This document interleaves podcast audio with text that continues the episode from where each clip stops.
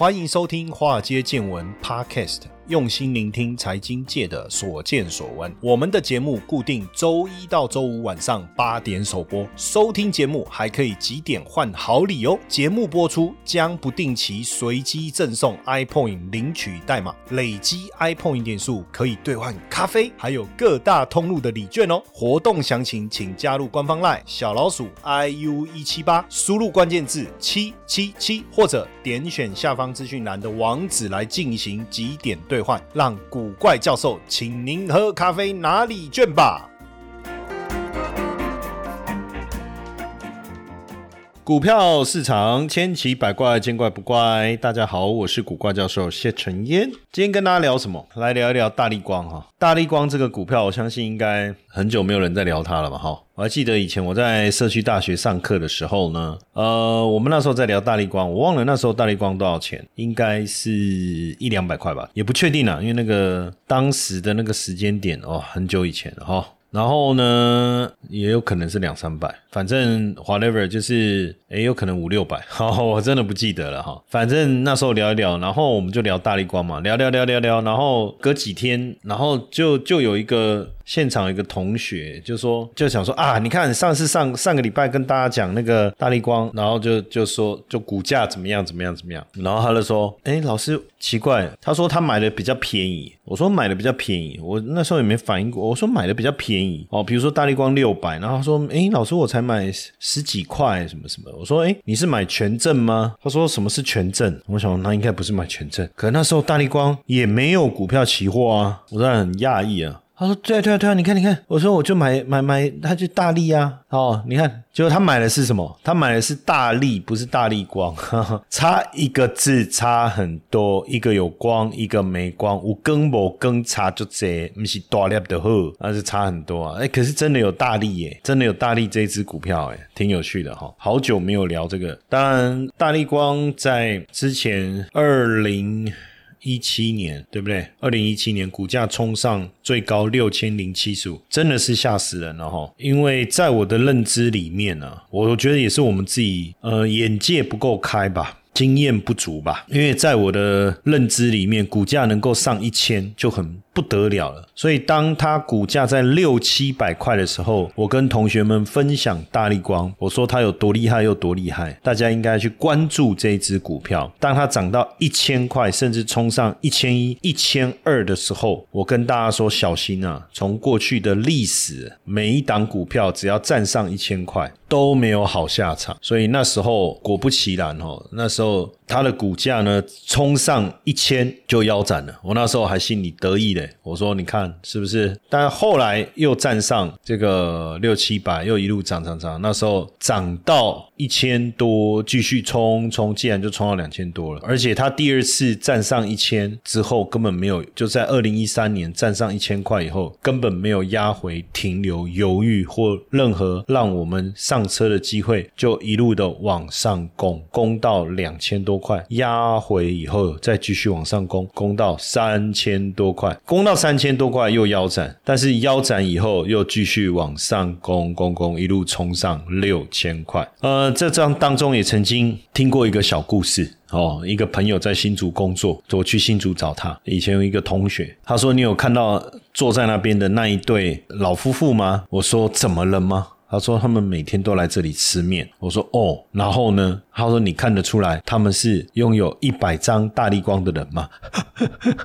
那时候如果以我忘了我跟他聊这个天的时候，那时候大力光是几块了哈？呃，那假设是六千块的时候，那就是六百万。那他有一百张，那就是有六亿身价嘛，对不对？也是很屌，对不对？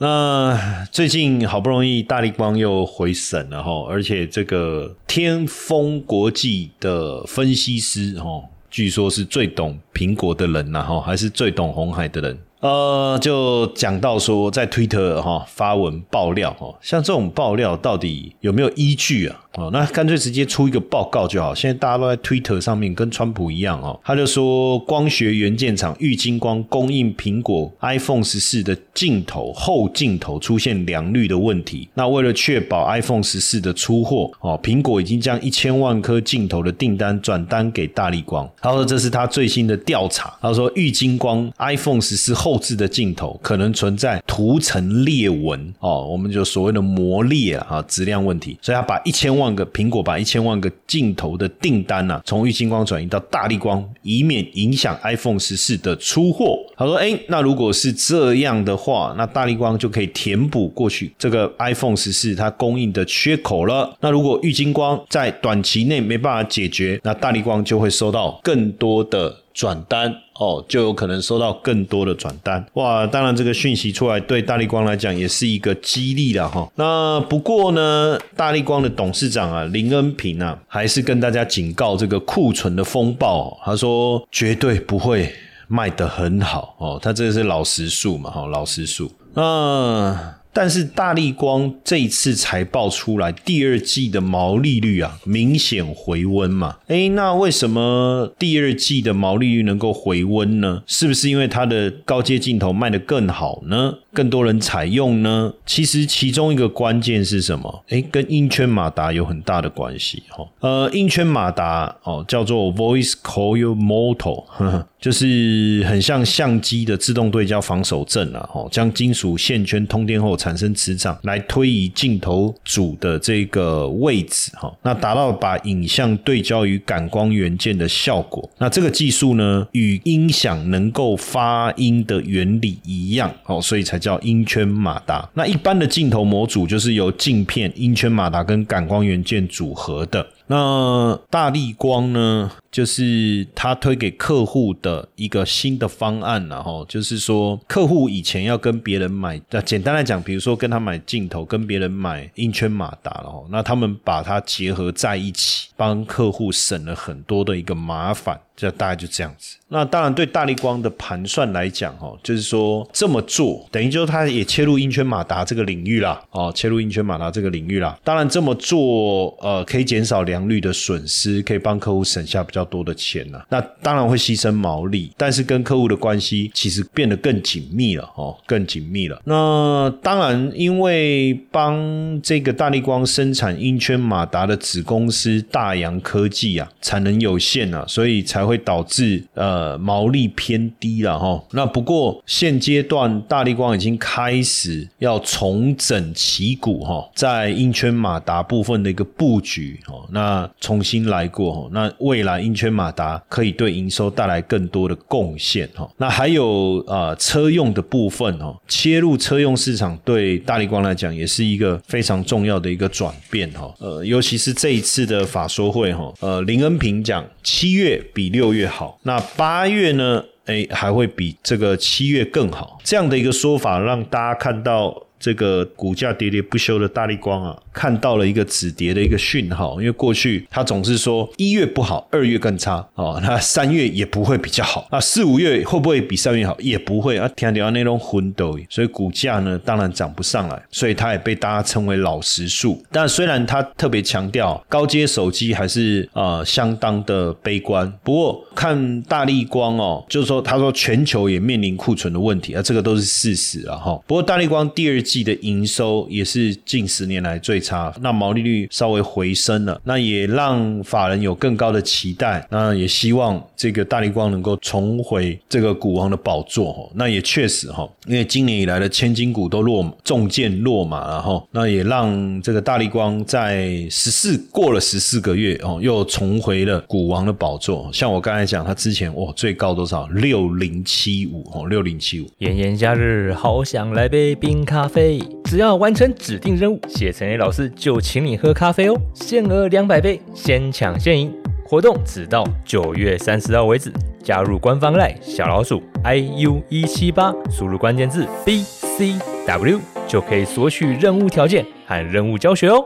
那其实早期光学镜头在台股也是非常的辉煌哦，当时也有很多很厉害的股票啊，像亚光啊、嘉陵啊。金国光啊，华金光啊，有一段时期我们在业界都说。呃，这个什么哑光、金国光，哈，然后口袋钱掉光光，因为后来这个光学镜头，因为本来是用在相机跟摄影、摄影投影装置嘛，那随着这个手机市场的串起，那应用在我们刚才讲的这些产品就变少了，就变少了，那自然而然就市场就产生了很大的一个变化。那当然这几年大力光跌落神坛的原因也非常的多了哦，包括受到疫情影响，消费性电子。需求不佳，它主要的客户华为被制裁，还有苹果第二大客户苹果培养多元的供应商等等，哦，这个都是。当然，我觉得最主要还有一个就是光学产业的一个大幅度的一个变化了。因为呃，应该说大力光整个能够起来，当然跟智慧型手机的一个市场的串起有很大的关系。可是随着光学产业的变化，就智慧型手机的渗透率已经达到饱和哦，那饱和以后市场。成长趋缓，甚至开始负成长。原本受惠手机的这个啊塑胶镜头的产业，就很难再有突破性的成长。反而现在市场的需求是什么？车用啊、VR 啦、AR 啦等等啊，尤其是自动驾驶，让镜头成为电动车不可缺乏的配备，对不对？而这个部分也是这个大力光没有切入的一个主要原因。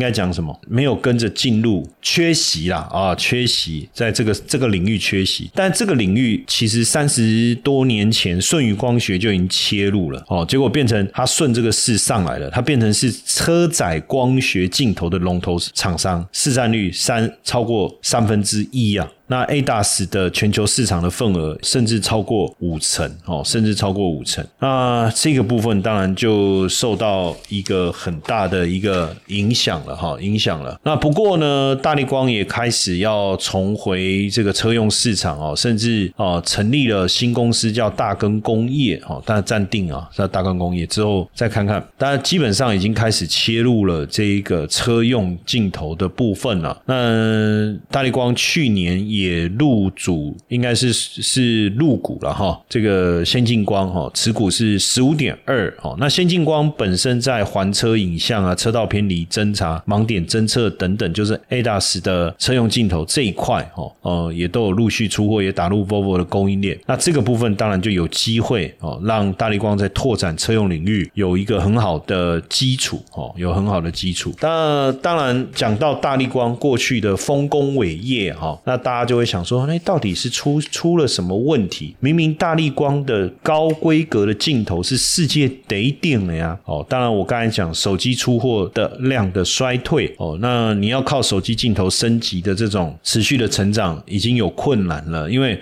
手机的品牌商开始让镜头的趋势是往中低阶走，再加上华为呢，中美贸易战的灾难也影响到大力光的获利哦，让它冲击最大当然是华为的风波，因为禁售华为晶片的这个命令在二零二零年九月十五生效。其实也确实，如果我们我们仔细去看大力光的股价，在二零一九年底的时候都还涨回到五千元之上，也真的是从二零二零。一年开始就一路修正，但呃，其实上半年都还有一个小反弹哦。那可是，在九月过后，应该是七月开始哈，这个股价就一蹶不振哈，那就一路从当时的四千五百多块。哦，一路这样跌，等于是打三折啊，打三折、三折、四折、三五折，大概是这个这个情况。那当然，因为这个部分绝对冲击到华为的高阶手机市场，那整个市占率从二十一趴掉到四点三趴，那这个当然对华为是相当不利的，因为。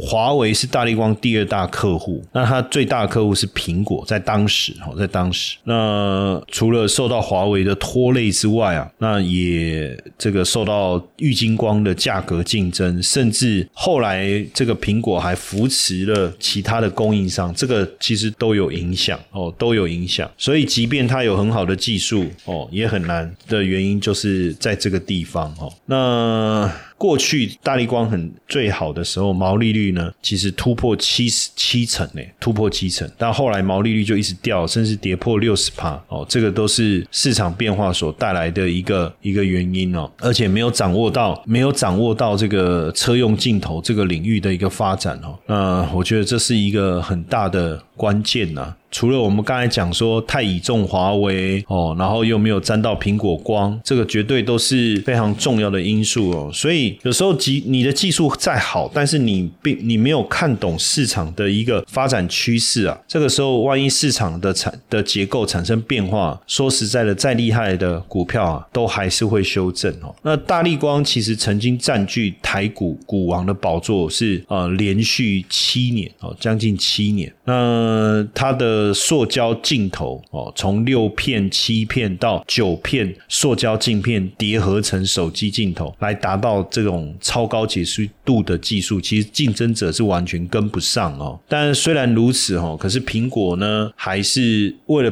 避免被大力光一家厂商所独断，因为坦白讲，它的毛利很高，苹果要求它降价，它就是不愿意哦，所以苹果呢也就没有继续升级它的手机镜头的规格。到到八 P 甚至九 P 哦，那反而是降规格去透过软体的一个方式去修正，那跟大力光的对手哦来下单。那所以这几年我们从镜头的市场趋势，确实早期让有技术先进技术的大力光，当然有有一定的话语权。但是随着这个市场需求的改变哦，也让他开始没有办法发挥他的优势哦，没有办法发挥他的优势。再加上说这。个苹果呢，为了在中国大陆拓展市场哦，所以也扶持了立讯啊、舜宇光学跟蓝思这些在地的厂商哦，所以在这个情况下，即便不是它的技术问题，它还是只能把这个股王的宝座呢拱手让人哦，拱手让人。那到底发生什么事哦？其实我们刚才这样讲，大概大家都呃心里有谱。可是我觉得，如果仔细来看，当时林恩平在法说会讲的这一段故事啊。我觉得更精彩。他二零一七年，哈，那大力光为苹果独家设计了一款镜头，结果呢，擅长扶持第二家供应商，借此让供应商彼此杀价的苹果。发现说，哎，既然没有第二家业者能够生产同款的镜头，对大力光来讲，这当然值得骄傲。可是对苹果来讲，这是一件很可怕的事情。为什么？因为这样未来大力光是不是有可能以此挟持苹果？所以苹果索性连续两年放缓自家镜头的升级，用时间来换取空间，让其他的镜头厂能够赶上大力光的技术。结果没想到对手还是做不出来。结果。苹果杀出另一道杀手锏哦，他说把光学的设计收回去自己做哦，那为了制衡大力光哦，收回了镜头的设计权之外，又降低了镜头的规格。那当时呢，当然你的规格如果下降了，对手自然而然就能够做到了哦。这是第一个，当时这个这个发展其中这个会出现今天这样的状况的其中一个小故事。接下来就是我们今天的彩蛋时间，iPhone 领取代码 G 七二一五。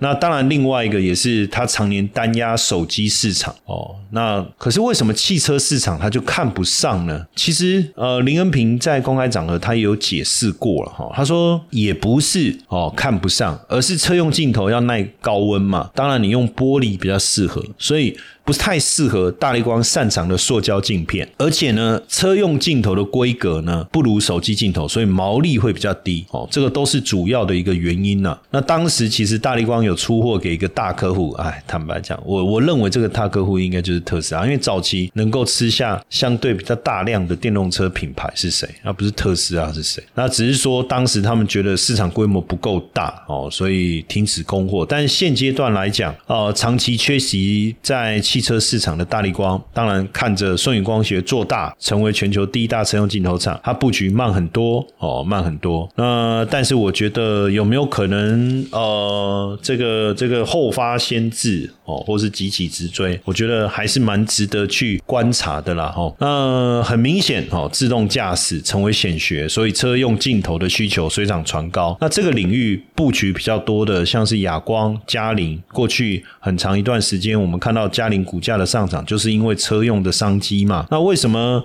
呃车用的镜头的要求跟手机不太一样？手机要的是解析度，越厉害的镜头解析度越高越好。但是车用它它的思维是什么？长时间在户外行驶啊，那你会上山下海啊，对不对？上刀山下油锅倒没有，但是白天晚上下雨刮风下雪，哎，你总不能你的车用镜头你要环境监测啊，你要测量距离啊，你要自动驾驶啊，你要能够明显的抓抓出这个影像来做辨识啊，那你总不能说下雨下雪就不行嘛？所以要通过高温酷寒、防尘抗震的这些测试，呃，所以玻璃镜头才会获得青睐，因为塑胶镜片呢难以耐高耐高温呢，那玻璃镜片有较高的折射率跟低吸收率，对吧？这个部分还有这个较佳的表面抗刮的特性，所以汽车大部分采用玻璃镜头。大部分采用玻璃镜头，所以早期制作玻璃镜头的厂商原本是供应给相机，随着相机市场萎缩以后就挂了。快挂了，对不对？但是哎，因为车用市场的串起，又开始出现了大幅度的一个成长。其实根据这个调研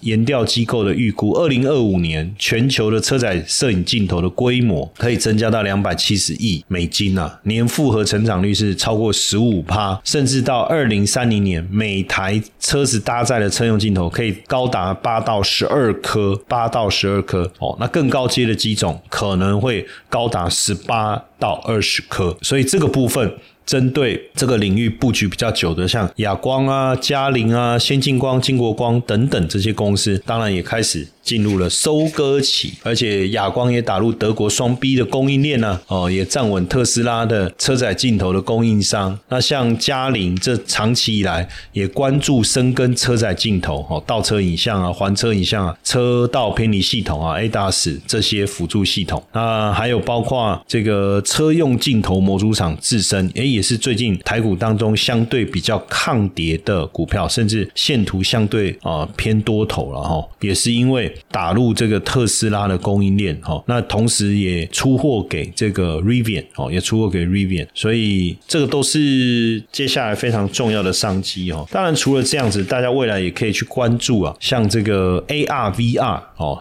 要用到这个镜头的一个部分呢。那这个部分呢，因为大家如果有开始去玩这个头盔，你就知道哈，镜头的部分其实也是非常重要的一个一环，哦，镜头的部分也是非常重要的一个一环了，哈。那这个部分未来我们也可以好好的去做观察哈。那当然以光学股来讲哈，那价格高，切入的门槛就高。虽然大力光已经开始上涨，但我把它视为一个非常重要的一个观察。如果大力光真的能够止跌，那当然代表整个呃这一个光学市场的稳定哦，光学市场的稳定。那只是说。如果今天呃我们要来这个切入的话，当然对一般大家来讲，虽然说啊，其实我自己也常讲啊，我说啊，你不要觉得一两千块的股票贵嘛，对不对？你你你选你可以买零股啊，可是毕竟零股还是一就是不是主流嘛，可以但不是主流嘛，对不对？所以呢，大家就开始去想，哎，那有没有同样在这个产业里面，它的营运状况也开始转转强，但是股价相相对偏低的呢？哦，那其实像最近我们在观察很多的镜头的股票，确实脱离了去年营运的阴霾哦。那最近呢，尤其是从今年第一季开始哈，不论是毛利率啊、营业利率啊，甚至是营收都有显著的成长哦，都有显著成长，而且股价呢都还在低点哦，都还在低点。那当然，大家也可以呃自己稍微去留意一下哈，像这些相对。比较低价的这个光学股的状况啊，但是我觉得有没有获利还是很重要哈，有没有获利还是很重要。那我也稍微帮大家来看一下哈，稍微帮大家看一下，因为比较低价的这些股票，光学股像联一光啊、金国光、先进光。哦，还有这个呃阳明光，然后还有包括什么新巨科哦这些，其实呃我目前看起来金国光虽然赚钱，可是它是呃靠。它业外的收益灌进来的哈，那如果是看本业的部分是呃基本上还是亏损的哈。那其他几个我看了一下，呃新巨科也是亏损哈。不过像联一光还有先进光的这个获利表现啊，确实都有这个逐步转强哈，逐步转强。那所以在操作上，当然光这个联一光啊，它的第一季的获利就胜过去年全年了哦。它是光学镜头厂的上游专业玻璃。毛坯厂哈，那当然就是能够供应给数位相机车载，我觉得主要还是在车载哈。那光学玻璃毛坯占公司的营收比重啊，超过九成。那另外这个像先进光哦，也是呃基期相对偏低，营运开始转强的这个股票哈。那我觉得如果你对这个领域的概念有兴趣哦，确实可以来关注哦。当然最后我们也还是关注大力光。未来的表现，因为大力光的接班战队已经出列了哈。那未来手机市场衰退，车用 VR 的进度能不能拉上来哦？那当然，大家也很关注这个新的总经理黄有直能不能带领大力光逆风突围哦？能不能？那当然，年轻的接班的梯队已经排阵入列了哈。那面对产业的现况和挑战啊，能不能有一些新的这个不一样的结果带给大家哈？但今年手机市场疲弱。哦，是肯定的，这个我也一直提醒大家哦。呃，中低阶手机衰退的力道很强，高阶手机的的衰退力道虽然稍微弱一点，但是也已经不再是过去成长的一个趋势。哦，不再是过去成长的趋势。那未来这个大力光哦，它现在是力推英圈马达来捆绑镜头的这个销售方案，到底客户接受度能不能提高？这个也是非常重要的哈，这是非常重要。那当然，未来我们也是希望过。去的这个股王啊。能够有一个有一番不一样的一个表现，再给我们带来一些新的震撼。那也长期来持续来关注，看看这个，因为现阶段除了这个台积电哦，我们也关注红海，也关注联发科，当然大家都忽略了大力光哦，毕竟它是长期以来我刚才讲股王嘛哦，那也是高价股的一个代表哦，所以我们也来持续的看看。我觉得如果大力光的股价能够回能够持续稳定在这个两千块。快哦，然后也能够这个吸引到法人的买盘的话，那我觉得多多少少也代表股票市场已经开始这个稳定下来了哈。巴菲特说：“投资自己是通膨时代最好的选择。”那你有想过怎么规划自己一辈子的财富吗？我们八月二十八号在台大举办一场古怪教授财富成长营，那特别邀请了造窗女孩张琪云、大富老爹曹世杰、全脑思维专家许家豪博士，还有健康守护女神侯怡晨，还有家庭财富传承林奕勋哦，跟我哎古怪教授。一同来开讲哦，从股市、外汇、不动产、财富蓝图、家庭传承到健康首富，一连串的精彩内容，要来协助你定义你的财富人生。讲座优惠价，限时限额报名中啊，赶快到资讯栏连接查看完整报名资讯，期待八月二十八号能和大家在台大相见哦。